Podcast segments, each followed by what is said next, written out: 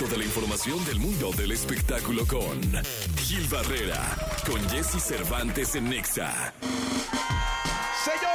Señores, el hombre espectáculo de México, el querido Gilgilillo, Gilgilillo, Gilgilín, con nosotros en esta mañana clara de inquieto lucero de 6 de noviembre.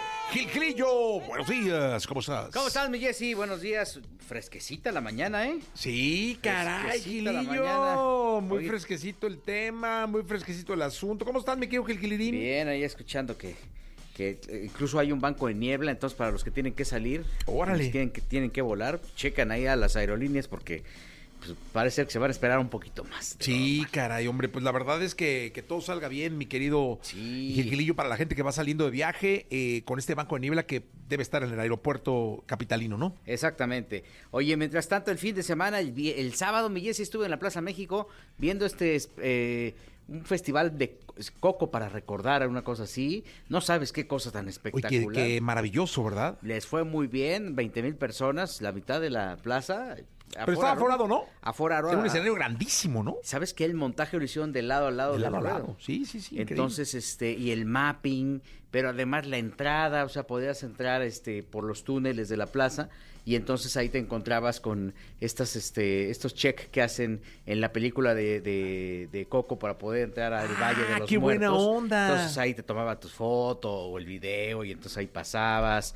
Una cosa espectacular, la verdad es que echaron la casa por la ventana, estuvo por ahí Ángeles Azules, estuvo Natalia Jiménez, Sandra Echeverría que está cantando espectacular música mexicana, este Chacho Gaitán que hizo un trabajo maravilloso porque además em- te proyectaban la película y en paralelo pues escuchabas la música de la de la película, la, la música de la película, el soundtrack de la película en vivo con una orquesta sinfónica dirigida por Chacho Gaitán. Wow. Entonces Felipe Fernández del Paso fue el anfitrión, este anfitrión de Mist, ¿no? Hicieron la presentación de Mist eh, Folk, que es como la, la- un- un- otra eh, entrega de, de este musical que se presenta semana a semana aquí en un lugar en Polanco. Y bueno, pues les fue muy bien, estuvo por ahí Omar Chaparro. eh, eh, la verdad es que fue un espectáculo redondo. Muchas felicidades a toda la gente, a la gente de la plaza que le echaron, echaron toda la casa por la ventana. Y la verdad es que eh, este, valió mucho la pena porque además al entrar había un código, un código en el que tú podías escanearlo y subir la foto de, su- de tu ser querido. Y al final... fíjate que uno de mis hijos subió la foto de mi suegro. Ajá. Y de pronto estaba en el escenario inmenso. Sí. Este, ahí por ahí mi suegro. Qué buena onda. Esto un detallazo, ¿eh? Sí, la verdad es que creo que valió muchísimo la pena este el show. Entiendo que Disney estará haciendo ya, es- se abre oficialmente una división que se llama Disney Concerts, que van a estar presentando este tipo de espectáculos inmersivos de aquí a, lo que de aquí en adelante.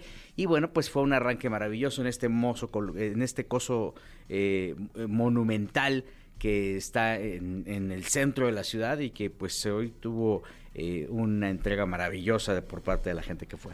Pues qué bueno, la verdad, felicidades a toda la gente que fue, que se divirtió. Yo, mucha, mucho movimiento en redes sociales, producto de la escenografía, de, por ejemplo, Los Ángeles Azules que cerraron. Sí. También estuvieron maravillosos. Sí. Este, muy bien, la verdad. Les fue muy bien. Felicidades a todos. Mari Zulaika de la Plaza México, muchas gracias. La verdad es que le echaron todas las ganas ahí. Felicidades a Mario, ¿eh? Este, la gente, eh, de- el- mu- muy cordial, todos los, te explicaban, entonces, oiga, ¿para dónde es? Ah, váyase para acá. eh. Entonces, todo ese tipo de situaciones ayudan a que se refuerce el venio, la confianza en el venio, y bueno, pues eh, le echaron la casa por la ventana. La verdad, felicidades a la gente de la Plaza México y, bueno, a la producción de Coco, ¿cómo se llama?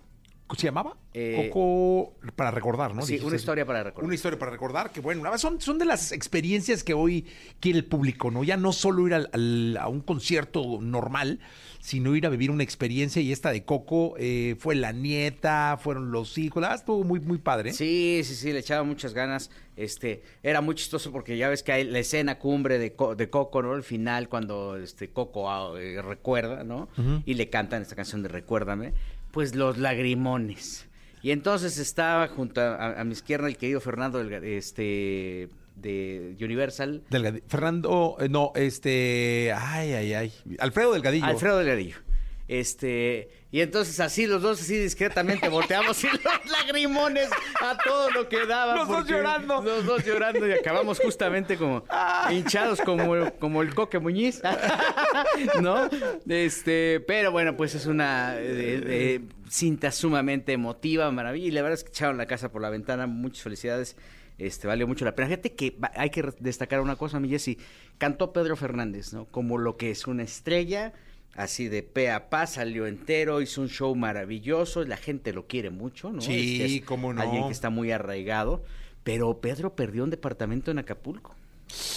Entonces ahorita están pues prácticamente con todo este dilema de cómo diablos le van a hacer un abrazo solidario a todos los amigos de Acapulco que le están pasando muy mal y este y pues una de las eh, muy cerca de este de este hotel eh, eh, que, fue emblemático en la costera, que tenía una ceiba, me parece un árbol enorme en, su, en su lobby.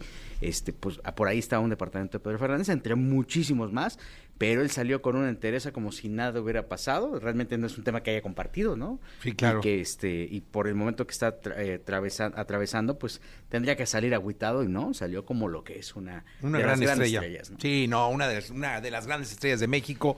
Saludos al querido Pedro y qué lástima, caray, es uno de los tantos que perdieron mucho eh, en Acapulco Guerrero, mi querido. Así hay muchísimos. Erika Saba, por ejemplo, también acaba de estrenar. Ingrid Martz, por ejemplo, este, se lo acaban de, entre, de, le acaban de entregar su departamento.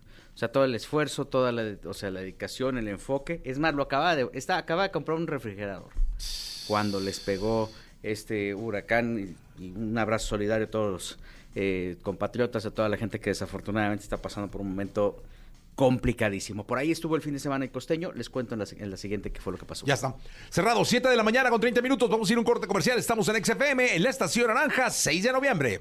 Bien, llegó el momento de la segunda de espectáculos con el querido Gilgilillo, Gilgilillo, Gilgilín, el hombre, el hombre espectáculo de México. Mi querido Gilgilillo, ¿qué nos cuentas? Fíjate que en la primera edición estaba, le estaba eh, comentando de esta desgracia tremenda del huracán que pasó y que acabó prácticamente con el puerto de Acapulco. Está, está irreconocible. He estado viendo algunas eh, imágenes que eh, me han estado mandando algunos eh, amigos que están incluso ya en la Ciudad de México, que viven allá o, vivieron allá o viven o vivían allá y que ahora han tenido que cambiar por pues por todas las circunstancias su residencia.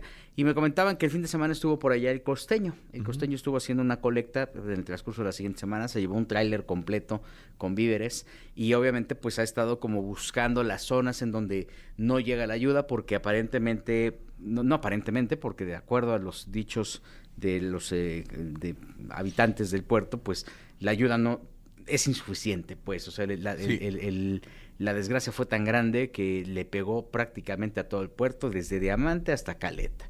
Las embarcaciones que están desaparecidas, hay familias que pues todavía no logran encontrar qué es lo que va a pasar, muchos que no tienen luz.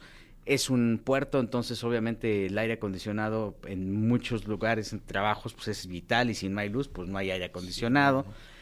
Eh, la devastación que tuvo el huracán fue eh, tremenda, se llevó cualquier cantidad de vegetación, entonces obviamente el calor se incrementa tres veces más.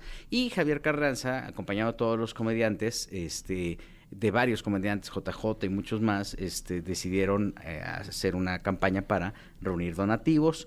La gente fue, dejaba sus donativos y fueron poco a poco llenando un camión. El tema que tuvieron prácticamente los últimos, las últimas horas antes de, soltar ese camión, a ese tráiler hacia hacia el puerto, es que no había suficientes manos. O sea, no solamente es el tema de, de que la gente eh, desbordada lleve donaciones, sino que también pues hay que clasificarlas y hay que irlas acomodando para ver cómo las vas a entregar. ¿Y dónde las vas a entregar? Requiere de una logística este, precisa para que no, eh, pues para que no se aplasten los alimentos, no, aunque pudieran ser latas, no se deterioren.